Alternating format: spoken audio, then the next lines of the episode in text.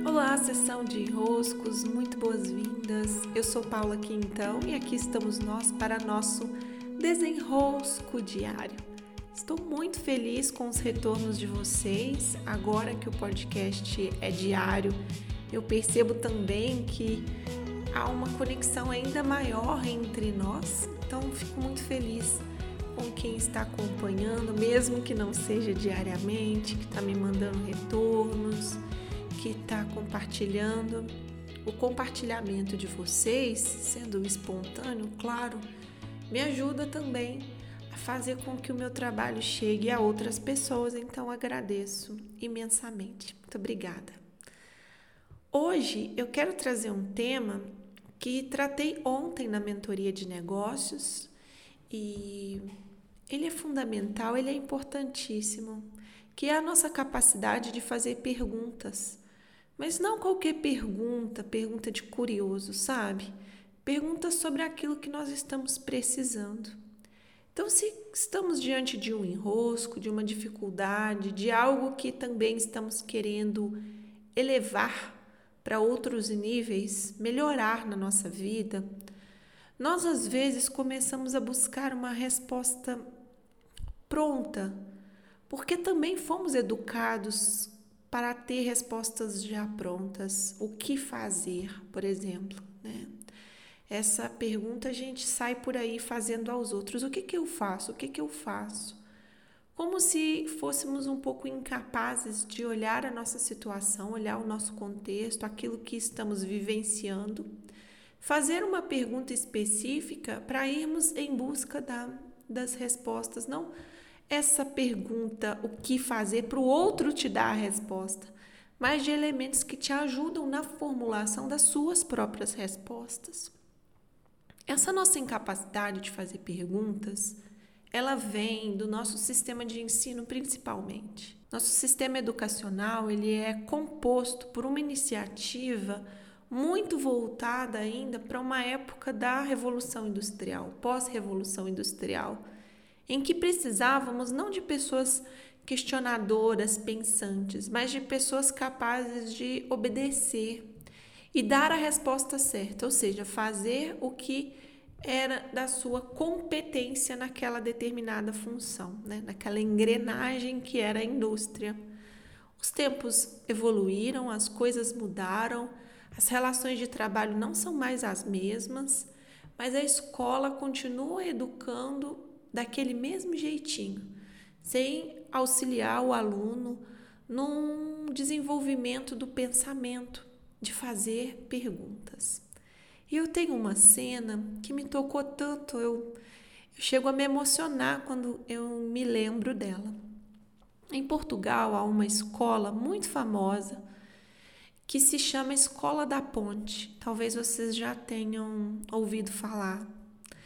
E eu fui muito assim encantada com toda a história dessa escola, porque eu conheci o professor José Pacheco, que é o responsável, criador, idealizador.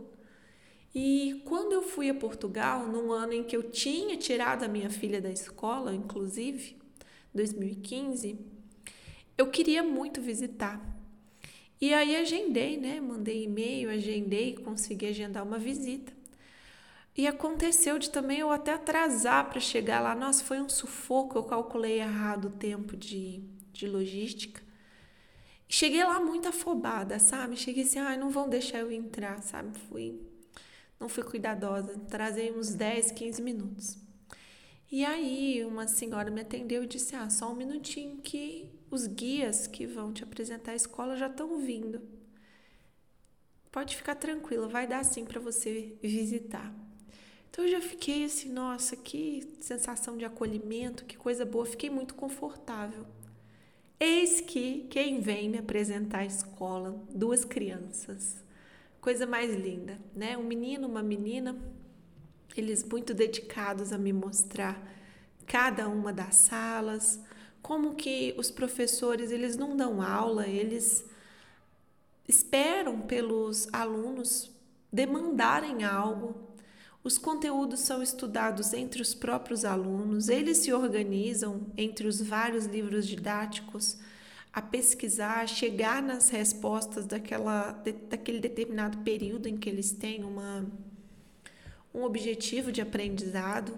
E tudo muito dinâmico, a biblioteca no corredor, os próprios alunos pegam o livro, anotam o que pegaram, tudo muito é, desenvolvido à base da autonomia, da confiança, do autogerenciamento do estudo do, pelo feito pelo próprio aluno, muita cooperação, lindo.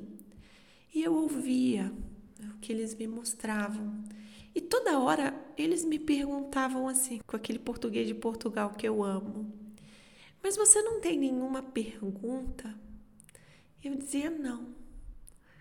Dali a pouco eles me olhavam de novo e me perguntavam: Mas você não tem nenhuma pergunta? Eu dizia: Não. E ao nos despedirmos, eu já estava tão, tão, tão encantada com tudo. Mais uma vez, é, eles me olharam nos olhos, um olhar no olho muito sem medo do adulto. Aquilo me também me sensibilizou.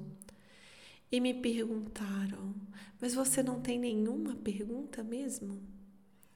E eu me dei conta do quanto era difícil fazer perguntas do quanto era nobre conseguir fazer uma pergunta e o quanto me faltava a capacidade, o quanto a capacidade tinha que ser ainda mais desenvolvida em mim. Imagine, né, naquele momento eu já tinha em mãos a conclusão do meu doutorado, que nada mais é do que se tornar é, a cientista que faz perguntas. E graças a elas, chegarmos a respostas. Aquilo me emocionou, eu trouxe para mim, escrevi um texto na época que ficou super, foi muito, circulou muito o texto sobre a escola da Ponte. Eu mudei completamente a minha relação com as perguntas. Elas são pauta do meu dia a dia, muito mais do que as respostas. Muito mais do que as respostas. Porque a pergunta, ela atua como um imã que traz as respostas. A resposta se torna consequência da pergunta. E eu quando eu digo imã, é verdadeiramente um imã. É como um ela cria um, não só um magnetismo, mas graças a fazermos uma pergunta, somos capazes de recortar a realidade para que a resposta àquela pergunta salte aos nossos olhos. A resposta já está posta se estamos fazendo a pergunta. Só que nós não conseguimos perceber a resposta se não recortamos a realidade, se o nosso olhar não foca entre os mil aspectos que estão disponíveis na realidade agora. Sem a pergunta, nós não conseguimos focar.